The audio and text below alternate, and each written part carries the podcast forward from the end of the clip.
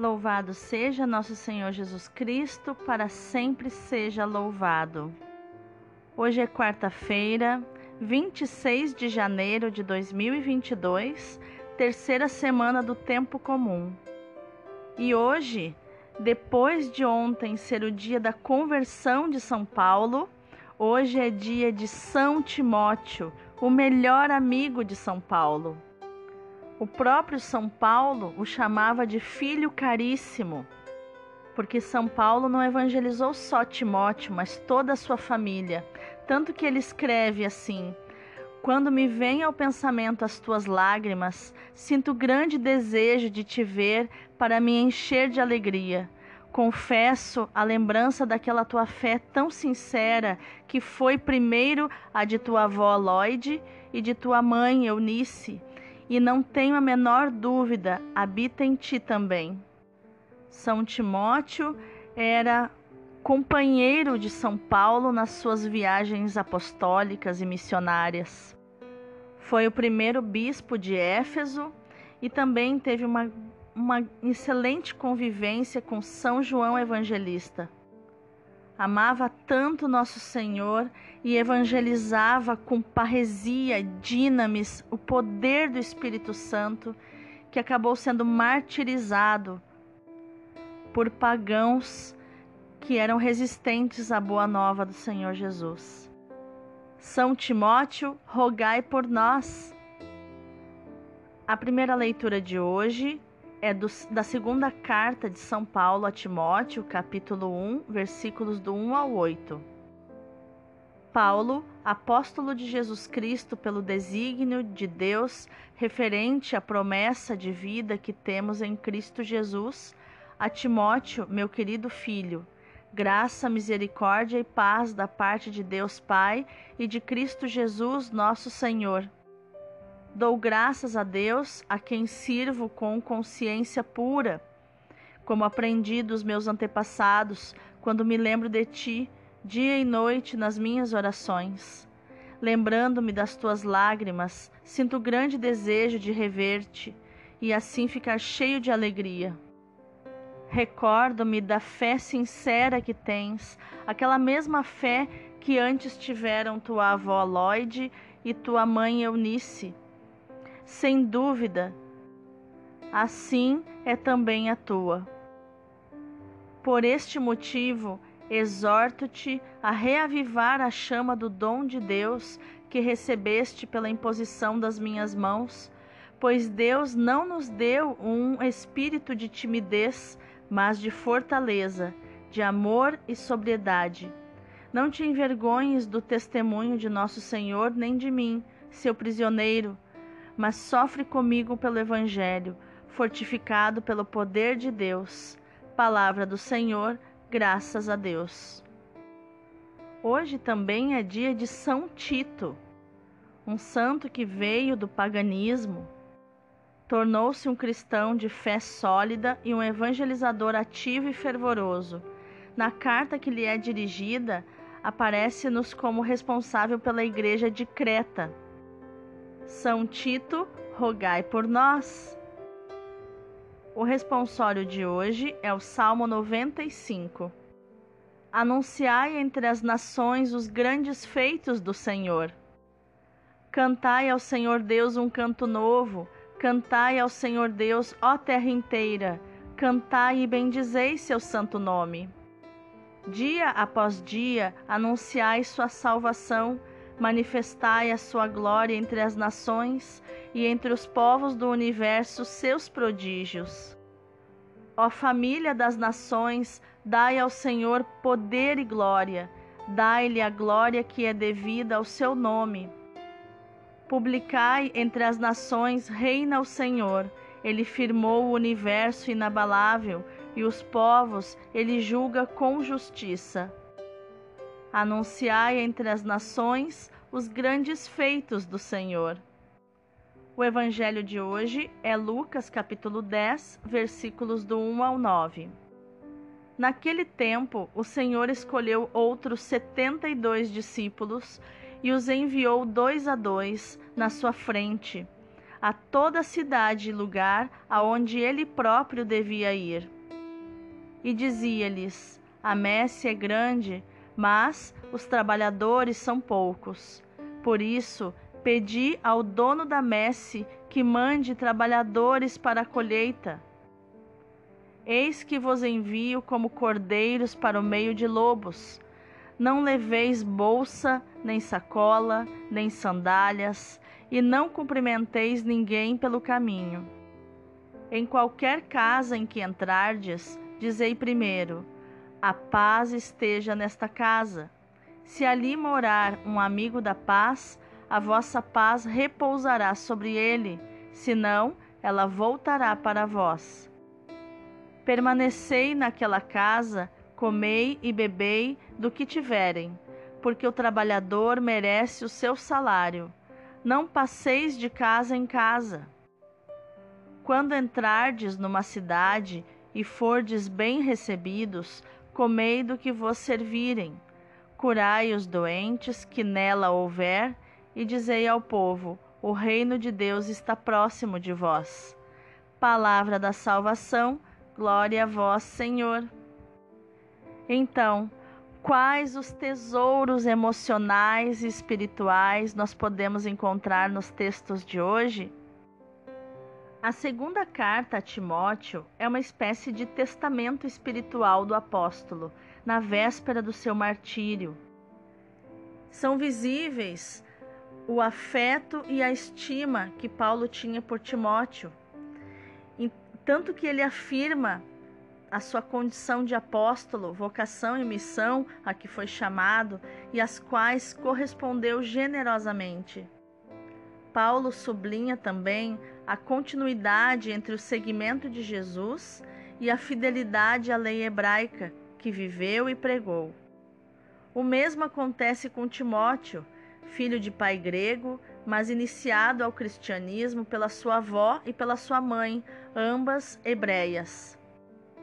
O autor da carta acentua também o carisma de pastor de almas personificado em Timóteo e transmitido pelo apóstolo através da imposição das mãos. Em todo o texto domina o testemunho dado a Cristo por Paulo, nas diversas e difíceis provações por que passou, e que Timóteo deve continuar com a graça de Deus.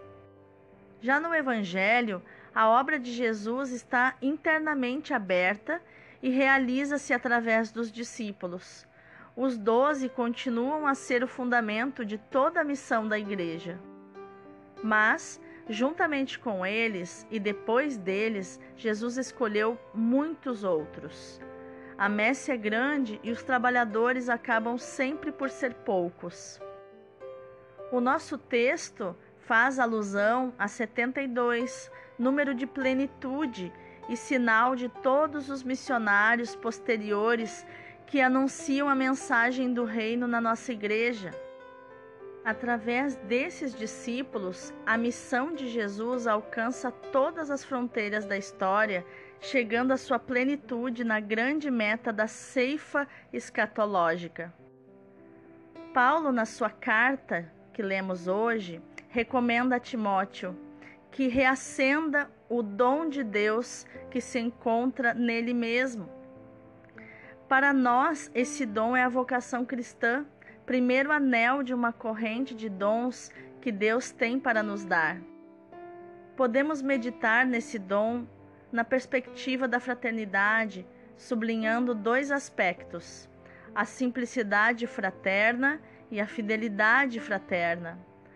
Quanto à simplicidade fraterna, não havemos de nos julgar mais do que os outros, alimentar ambições, ser presumidos, presunçosos, arrogantes e soberbos. Não, até porque soberba é amar mais a mim mesmo do que amar a verdade, e a humildade é amar mais a verdade do que eu amo a mim mesmo. Então, fiquemos com a humildade que estaremos mais próximos da verdade. E a verdade é que somos pequenos junto com os outros, irmãos entre os irmãos. Cada um de nós tem forças e fraquezas diferentes, mas juntos somos muito mais fortes. Jesus nos ensina em Marcos 10, 43: Quem quiser ser grande entre vós, faça-se vosso servo. A fraternidade cristã apoia-se numa igualdade fundamental. Diante de Deus, somos todos iguais. Diante dos outros, todos somos carenciados. Todos somos carentes, necessitados de salvação. Por isso, ninguém pode pretender ser mais do que os outros. O nosso modelo é Jesus, que se fez nosso irmão. Até porque se sentir melhor que os outros nos afasta da realidade e nos instala na fantasia. Jesus se fez nosso irmão e ele poderia muito bem é, se fazer sentir o seu próprio poder, a sua autoridade, fazer com que a sua autoridade prevalecesse, o seu poder prevalecesse sobre o livre-arbítrio, mas ele preferiu estar no meio de nós como aquele que serve. Porque no final das contas, o conhecimento só é útil quando está a serviço da vida. Os dons só são úteis quando estão a serviço da vida. E segundo o que Jesus nos ensinou, quem é maior, o que está sentado à mesa ou o que serve? Não é o que está sentado à mesa? Ora, eu estou no meio de vós como aquele que serve. Ele, ele diz isso em Lucas 22, 27. A fraternidade, a simplicidade fraterna manifestam-se também como afeto fraterno. Os sentimentos recíprocos entre Paulo e Timóteo manifestam essa igualdade de afeto solidário e não meramente jurídico. Ao lembrar-me das tuas lágrimas, anseio ver-te para completar a minha alegria, Paulo diz a Timóteo no versículo 4. Timóteo tinha chorado quando Paulo partiu. Paulo deseja estar com os irmãos que se amam. Por vezes ele chama Timóteo de irmão, mas aqui Nessa leitura de hoje, ele o chama de filho querido, porque o gerou para a graça de Cristo pela pregação e pelo batismo. A fraternidade inclui outro aspecto ainda mais realista e exigente, a fidelidade fraterna. Trata-se da solidariedade uns para com os outros, especialmente em momentos de crise e de sofrimento. Vós sois os que permaneceram sempre junto de mim nas minhas provações. Jesus fala isso em Lucas 22, 28. Fala aos seus discípulos. É isso que faz perdurar e crescer a fraternidade. Irmão é aquele que ajuda o seu irmão. Jesus se fez nosso irmão para nos ajudar e ajudou, mesmo à custa de muito sofrimento. Ele pagou o preço mais alto de todos, a sua própria vida, pela salvação de muitos. E ao fazer-se nosso irmão, também quis precisar da nossa ajuda e ser ajudado por nós. Por isso, ele congratula-se com os apóstolos que permaneceram junto dele nas suas tribulações.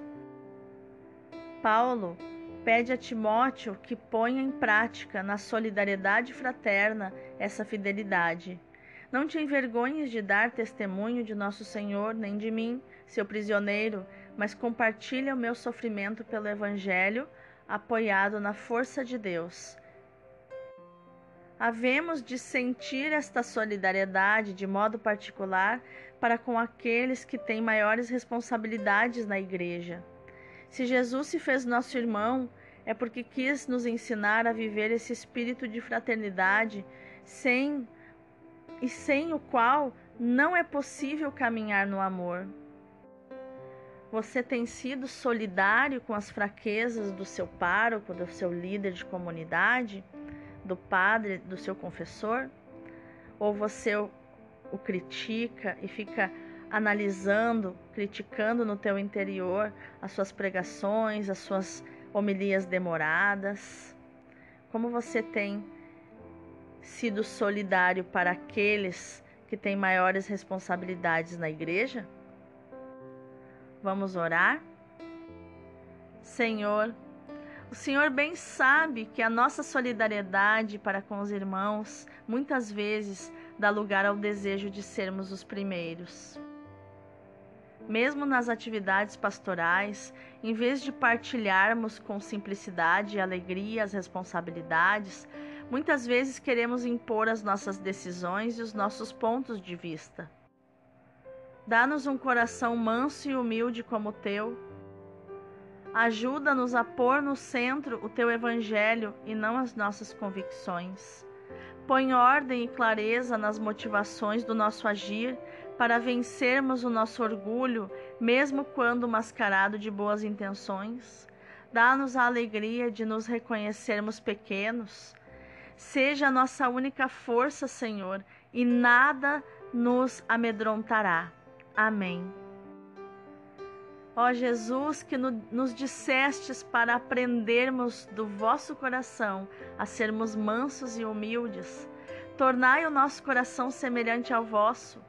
Como é manso e humilde o menino divino de Belém e de Nazaré. É o seu caráter próprio, é o estilo da sua vida, na sua vida pública, é manso e bom para com todos.